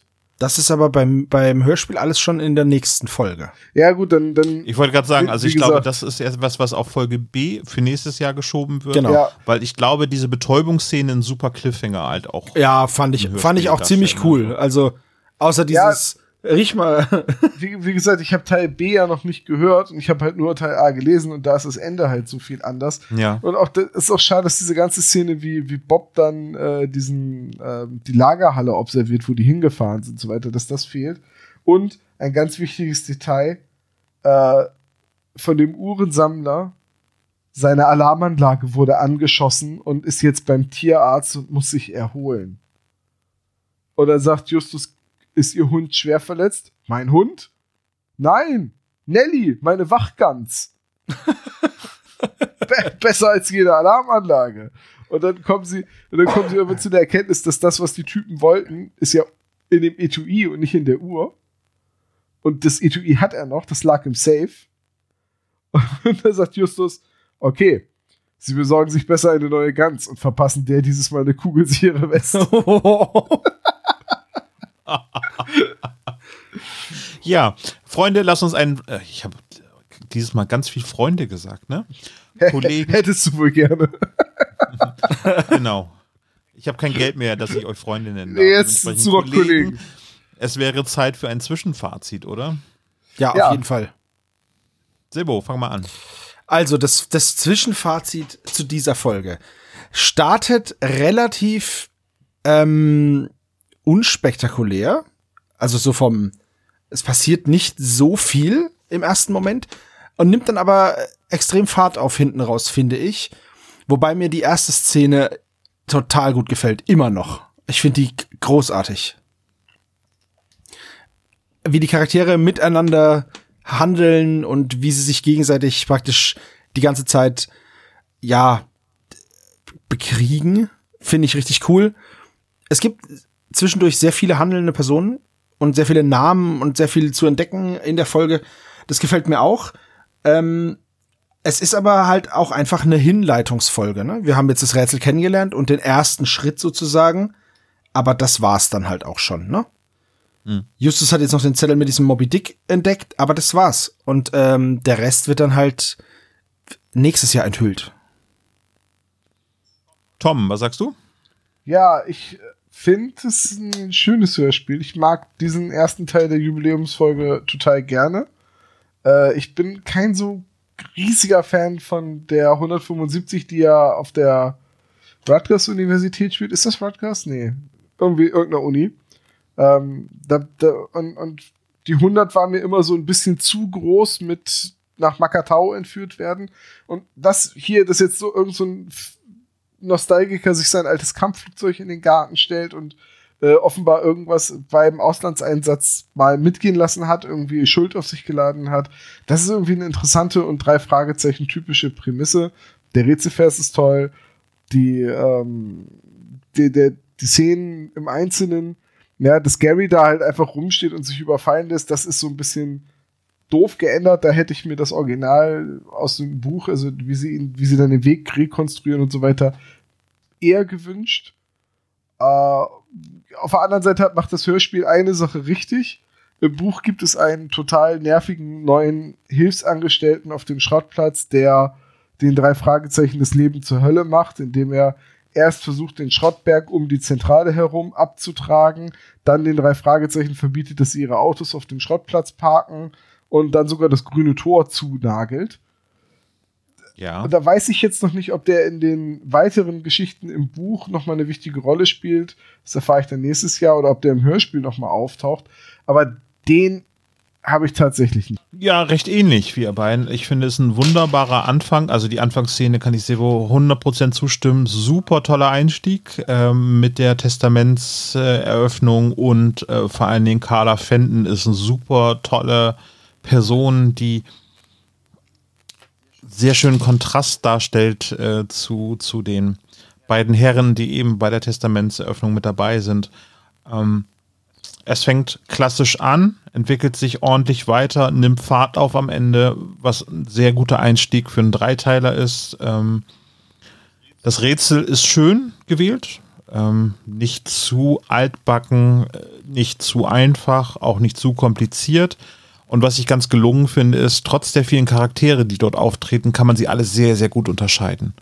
Also man, man verliert nicht den Überblick, wer ist denn jetzt wer. Und ich erinnere mich jetzt nur an ähm, Haus des Schreckens, wo so viele Charaktere in diesem Haus mit dabei sind, wo man sich fragt, wer ist denn das jetzt gewesen? So, und das finde ich jetzt hier, weil sie eben an unterschiedlichen Orten in Erscheinung treten, sehr, sehr schön getrennt voneinander, aber ähm, macht die Geschichte trotzdem so groß, dass es dann eben halt wirklich ein verdienter Dreiteiler wird, dann bisher. So.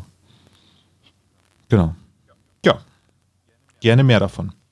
Dann bleibt Ist uns, noch ein bisschen hin, dann ne? bleibt uns ja jetzt äh, noch der Klischee-Koeffizient, nicht wahr? Ja, wollen wir den zusammen durchgehen? Ja, das wäre Eine Möglichkeit, ja. Also die drei Fragezeichen werden nicht ernst genommen. Das gibt 15 Punkte. Dann kommt ganz lange nichts in unserer Liste, aber dann versteht Peter etwas nicht. Das ist relativ am Anfang 15 Punkte. Peter ist auch super sportlich, spätestens dann, als er sich Gary schnappt. Das gibt 20 Punkte. Ja, oder als er aus dem Stand auf das Flugzeug hüpft. so. Cooler Typ. Ja, cooler Macker. Äh, Bob steht eigentlich auf dem Schlauch, ist aber trotzdem super sarkastisch. Bei der Szene zum Beispiel, wo Taylor ungeduldig wird, sagt er, naja, dann räumen wir halt ein bisschen weiter auf. Fand ich sehr sarkastisch. 15 Punkte. Das Außerdem recherchiert er in Windeseile alle wichtigen Details zu Kochi oder Kochin, wie auch immer, 20 Punkte. Jemand fragt, was bedeuten die drei Fragezeichen, nämlich Carla Fenton und das gibt 25 Punkte. Es geht um eine Geheimorganisation. Vermuten wir auf jeden Fall. Rashura, das gibt 10 Punkte. Der Auftraggeber bewohnt eine Villa, ein Anwesen, ein Schloss. Nicht so ganz, aber wir haben aufgrund dieses riesenhaften Gartens einfach mal gesagt, es ist ein Anwesen, 15 Punkte. Der Verstärker wird eingeschaltet, 25 Punkte. Es gibt einen Rätselvers, nämlich das Erbe, was die drei Fragezeichen geerbt haben. 20 Punkte sind das. Außerdem geht's natürlich um irgendwas Verstecktes, ein Schatz, ein Erbe oder ein Diebesgut. Wir werden es herausfinden, 20 Punkte. Ähm, ähm, achso, Tante Mathildas Kirschkuchen wird erwähnt, gibt 25 Punkte. Bei diesen wirklich dämlichen Ablenkungsmenü, wo Bob nichts schnallt. Ne? Ja. naja. Aber Titus flext auf jeden Fall im Hintergrund 25 Punkte. Titus kauft tonnenweise Schrott. Naja, äh, Justus kauft tonnenweise Schrott und Titus hatten jetzt an der Backe 15 Punkte. Außerdem hört man in diesem Hörspiel Blackie, der krächzt und kriegt den Schnabel verboten. Oder, nee, kriegt er den Schnabel verboten? Nö, das nicht. Außerdem hört man Blackie krächzen, das gibt 25 Punkte. Es ist ein Freiland Blackie, ist das. Die Visitenkarte wird vorgelesen. Natürlich, das gibt einen Punkt. Und damit kommen wir auf einen Gesamtklischee-Koeffizienten von 291 Punkten. Das ist für so eine, für so einen, einen Teil von dreien schon echt viel. Ja, wir müssen nur gucken, wenn wir alle drei Folgen dann zusammenrechnen, dass wir nichts doppelt haben. Ne? Also alles, was wir bisher schon einmal mit Punkten. Naja, haben, also so- ich würde halt einfach pro Folge ein, also wenn das Klischee in der nächsten Folge wieder auftaucht, dann ist es halt so. Also wenn jetzt Peter wieder super sportlich ist, dann finde ich das absolut gerechtfertigt, dann zu sagen, ja, der ist jetzt da auch wieder super sportlich. Ah, okay. Wie seht ihr das? Wir können ja das noch, äh, haben jetzt ein Jahr Zeit, das anzupassen. Ja, Also, überlegen wir uns dann nochmal. Ne? ja. Äh, darf ich euch noch ein bisschen Weihnachtspunsch nachschenken? Oh, voll gerne. Ja, bevor Dr. Knobel kommt. Tja, den trinken wir jetzt aus, bevor Dr. Knubel kommt. Ja, ja, eben. Haben wir alle einen sitzen und dann ist es auch alles nicht so schlimm, würde ich sagen. Das ist ein guter Plan. Wir könnten ja versuchen, das Quiz heute gemeinsam zu machen. Weil Weihnachten ist. wir sind ein Team! Ein Team! Es ist so gemütlich. Oh nein, habt ihr das gehört? Habt ihr das gesehen? Das, das kann doch nicht richtig sein. Ein grünes Mikrofon. Das muss doch, das kann doch nur eins bedeuten. Genau, hier kommt Dr. Knick. Fröhliche Weihnachten, Dr. Knobel. Fröhliche Weihnacht. Wir haben hier noch ein bisschen Indianerbier für Sie. Für mich hat es nicht gereicht. Wisst ihr, an wen ihr mich erinnert? Jetzt Die drei Weisen aus dem Morgenland. mit AI. Wow, ich hoffe doch mal nicht, dass da jetzt irgendwas passiert ist bis. Okay. Ähm, du bist geschmacklos, Thomas. Sag, sag, das sagen ausgerechnet Sie. Aber Dr. Knobel, Sie wissen offensichtlich, was ein Indianerbier ist. Weiß es nicht genau, aber es klingt wie die Reste der Party zusammengeschüttet und der Marterplan muss es trinken. Ganz genau. Aber es ist noch warm, das ist doch auch schön. Ich hatte auch mal eine wilde Zeit am, an der Universität. An welcher Unität waren Sie denn? An allen. oh, na dann, habe ich nichts gesagt. Aber äh, nun zum letzten Quiz des Jahres. Absolut. Frage Nummer eins: Wie heißt Schriebers Schwiegersohn mit vollem Namen? Müssen wir es richtig schreiben? Es wäre sinnvoll. Ist Ausgerechnet die Namen, das ist so. Also, ba- Olaf und Sebastian haben schon zwei verschiedene Schreibweisen. Also ich guck mal ins Booklet. Ich habe ja jetzt schon geschrieben. Ich weiß jetzt nicht, ob mit E oder mit A. Und beim Nachnamen weiß ich auch nicht, wo das E und wo das A. Nein, das, ich, ich lasse das so gelten. Der Name ist ähm, Miles Dempster. Und wie man dann Dempster schreibt, ob da ein P drin ist oder nicht, ist vollkommen egal. Also so wie ich es geschrieben habe, ist es richtig. Das freut mich für dich, Sebastian. Echt? Habe ich es anders falsch geschrieben oder wie? Hm. Ich glaube, das ist ein bisschen anders geschrieben, aber das ist nicht schlimm. Heute ist Weihnachten Miles and More, würde ich sagen. und es geht ja auch darum, dass man dieses Lautbild trifft beim Schreiben. Das ist immer ein Hörspiel-Podcast und nicht aber im Buch. Frage Nummer zwei. Die drei Fragezeichen gehen ja Eis essen. Welcher von den dreien kleckert? Oh, das weiß ich. Warte, warte, warte. Hm, hm. Ah. Ich weiß, wer es anspricht, aber ist das auch derjenige, der kleckert? Hm. Für mich schon. Ich muss raten, ich habe keine Ahnung. Ich rate mal, von wem du diese Frage hast. Von Tom. genau. Nee. Die, Der Herr Doktor hat sich garantiert wieder Ra- Rat von außen gesucht. Weißt, wisst ihr eigentlich, dass wir drei es niemals schaffen werden, einen Button von Dr. Knobel zu bekommen? Ja, ist eigentlich Ja. traurig, ne? er hat Es sich- sei denn natürlich- Rat von außen geholt, so wie die Bundeswehr. Äh, schlimmer. Ist derjenige, der kleckert. Aber Peter spricht es Mist. an. Nee, Bob sagt, ach, gekleckert. Ja, und Peter Bob sagt- sagt, pass auf mit der Schokolade oder irgendwie so. Ja, aber Okay, ich hatte Peter Aber es aufgeschrieben, ist- weil ich dachte, es Peter kleckert Bob. immer. Ja, also so aus. wie ich die Szene lese, ist es Bob. Das hat Olaf richtig. War ja im Prinzip eine Schätzfrage. Mit 33% Möglichkeit richtig zu liegen. Frage Nummer drei. Was entdecken die drei Fragezeichen nicht beim ersten Besuch in Schriebers Haus? Bücher, Kleidung, Elektrogeräte oder Schaufensterpuppen? Die richtige Antwort ist Kleidung. Ha. Und Ach, das haben Sebastian und Olaf richtig. Tom hat Bücher gewählt. Ja, das, ich, Ich hab dachte, das, ich dachte so, Bücher sind ja eigentlich überall und wenn die Frage irgendwie auftaucht, dann muss das ja irgendwie ein Unterschied, also dann muss ja irgendwie besonders sein. Nee, ich hätte mir das so hergeleitet, dass das jetzt nicht eine Messi-Wohnung ist, sondern dass es einfach nur irgendwie so ein Sammlerhaus ist, wo ganz viel rumsteht. Und Kleidung Genau wäre so dann eher so versüfft, also dass da Kleidung liegt, wäre dann eher etwas so, wie ein Messi das hätte. So. Frage Nummer vier. Wie heißt die Schwester, die Mason den Puls fühlt? Oh, nee, warte mal eben. Werden die überhaupt benannt, die Schwestern? So ein Name weiß ich jetzt noch, aber der Rest? Ich hoffe, dass es die ist, die ich denke, dass es ist.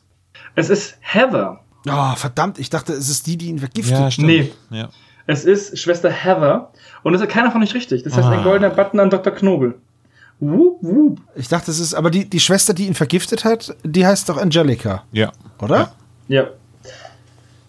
Okay, jetzt eine Schätzfrage zum Abschluss. Ach, toll. Okay. Ich mache einfach mal irgendeine Zahl. Ähm, der liebe Herr Schrieber flog sehr gerne und hatte eine Douglas Skyrider. Wie viele Douglas Skyriders wurden denn gebaut? Wie viel werden denn da so von gebaut? Alle Bautypen oder Alle Bautypen. war ja auf dem Wikipedia-Artikel, aber ich weiß nicht, ob ich mir die richtige Zahl gemerkt habe beim Durchlesen. Und der Sebastian hat natürlich recht, ähm, ich habe das falsch ausgesprochen Sky gerade. Das ist Raider. Sky Raider und nicht Rider. So, von den, von den Skyridern wurden nämlich null gebaut. Hm, Und damit habe ich richtig Ah, geschätzt. vielleicht hat einer sie benannt. Aber lass mich mal ganz kurz eben schätzen. Also, warte mal. Tom hatte vorhin gesagt, wie lange die gebaut worden sind. Ne? Ich habe jetzt auch ich habe irgendwas nur gesagt, wie lange einfach. sie im Dienst waren. Die letzten Ja. Jahre wurden aber keine mehr gebaut, aber sie waren noch im Dienst. So. Also, Sebastian schätzt 300.000. Das ist ein bisschen zu viel. Ja, keine Ahnung. Ich kann, ich Oder weiß überhaupt nicht, wie. Schätzt 2800. Das ist ein bisschen zu wenig. Tom schätzt 3300. Das ist ein bisschen zu viel. Und gebaut wurden 3180. Oh, Krass, krass. Tom. Tom Ich hatte hat, halt den Wikipedia-Artikel. Ja, gelesen. okay. das Das war, das war nicht wirklich schätzen. Ich dachte, es war so irgendwas bei 3500. Ah, ich sag mal ein bisschen weniger. Ja, das ist. Aber von das allen, von allen Skyraider? Ja, ne? Ja, Alle es wurden verschiedene Typen gebaut, aber von manchen Typen wurden auch nur sieben Stück gebaut. Ja, es gab sogar einen, äh, sehe ich gerade, AD5N, ein U-Boot-Jäger, gab es genau eine. Okay, aber ich bin schon in der Aber richtigen gut, Dimension auf jeden Fall. Da bin ich schon mal sehr zufrieden mit. Auch wenn ich diese Schätzfrage Ich, hab, ich kann sowas überhaupt nicht einschätzen. Deswegen. gerne an Tom äh, irgendwie den Punkt abgebe. Ja, der hat es ja gewusst, dementsprechend ist es ja nicht fair. Halber Punkt wird abgerundet. Abgerundet. Ganz klassisch. Wäre auch ein schönes T-Shirt-Motiv. aber ich glaube, ich habe trotzdem die meisten Fragen beantwortet. Ja, du hast drei richtig. Tom hat zwei richtig. Sebastian auch zwei richtig. Ja, Wisst ihr was, Jungs? Ich teile meine Punkte auf. Meine, meinen einen extra Punkt teile ich auf. Jeder von euch kriegt einen halben Punkt und die werden abgerundet, also haben wir einen Unentschieden. Es gibt noch, Ja, es gibt okay. noch zwei weitere Teile, ne? Mhm. Nächstes Jahr und übernächstes ja, aber Jahr. erst nächstes Jahr und übernächstes Jahr. Ja, aber dann hättest du die Punkte bis dahin halten können, ne? Ach so, du meinst als Gesamtchallenge? Ja, okay. Als Gesamt als Gesamtchallenge, ja genau. Na gut, dann pass auf, dann packe ich diesen Punkt, den ich jetzt hier in Führung habe, erstmal beiseite. Ach so, jetzt ist es dir wieder wichtiger. Wow, wow, geschenkt ist Aber geschenkt, gut. wiederholen ist gestohlen, Olaf. Und willst du etwa an Weihnachten von den drei Geistern der Weihnacht heimgesucht werden? Tja, wer weiß das schon. Scrooge McOlaf. Ich hasse Weihnachten. Also ich liebe Weihnachten und ich wünsche euch jetzt allen ein, ein gesegnetes Weihnachtsfest, ein fröhliches Weihnachtsfest, ein lustiges Weihnachtsfest, vielleicht auch ein betrunkenes, je nachdem, worauf ihr Bock habt. Und äh, ja, hören wir uns dieses Jahr nochmal? Spätestens ja an der Jahresendfolge. Ja. Dann würde ich sagen, bis dahin, danke für ein tolles SSP-Jahr 2020, für ein eher nicht so tolles Jahr 2020 im Allgemeinen.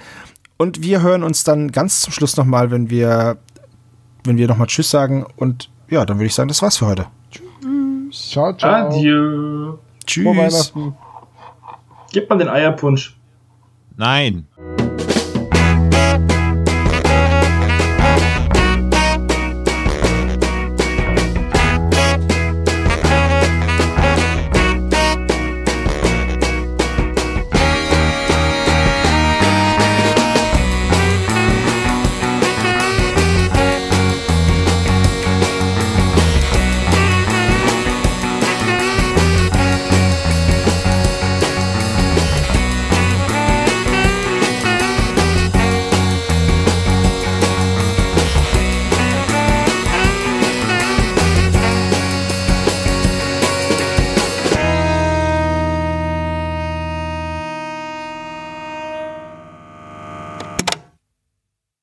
Das war der spezial gelagerte Sonderpodcast.